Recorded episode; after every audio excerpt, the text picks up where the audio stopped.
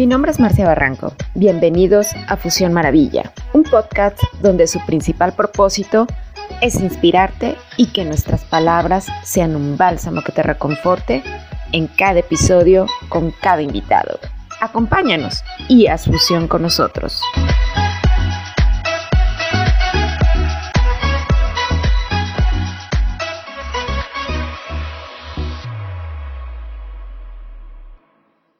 Mi querida Fusión Maravilla. Llegamos hoy al episodio 25 que es final de la segunda temporada. Y primero quiero darle las gracias a cada uno de ustedes por acompañarnos de día, de noche, de tarde, en cualquier momento que nos escuches. Infinitas gracias. Gracias a ti por compartirnos, por seguirnos, por estar presente también en las redes que hoy, gracias a ti, a que compartes el podcast, estamos dentro del 10% de los más compartidos y más escuchados a nivel mundial. Y para mí, eso es un gozo para mi corazón y no podría hacerlo sin ustedes. Así que infinitas gracias.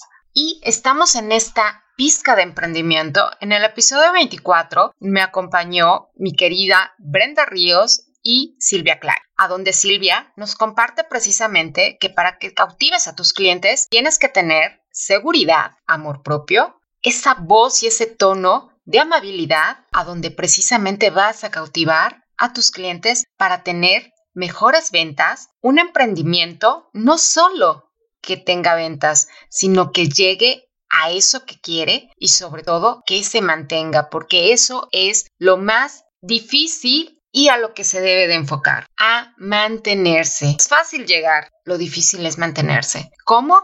Tratando precisamente bien a cada cliente te compra, teniendo ese corazón agradecido porque con ese cliente tienes una venta más, puedes tener también una venta menos. Así que siempre agradece a cada persona que se acerca a ti, porque precisamente esas personas a las que te compran van a ser esa vocecita que va a pasar la recomendación de tu emprendimiento. No se te olvide agradecer. Agradece desde el fondo de tu corazón. Y también hoy te voy a invitar a que hagas, a que crees precisamente ese emprendimiento desde tu esencia, no copiando, no haciendo lo que todos hacen porque tendrás los mismos resultados, no haciendo lo que todos hacen o no simplemente estando a la moda, porque va a dejar de todos modos ese hueco en ti, ese vacío, de que estás haciendo algo solamente por hacerlo, pero no es algo que tenga tu esencia, que tenga tu sello. Y desde ahí también viene la marca personal, porque la marca personal precisamente tiene que tener esa esencia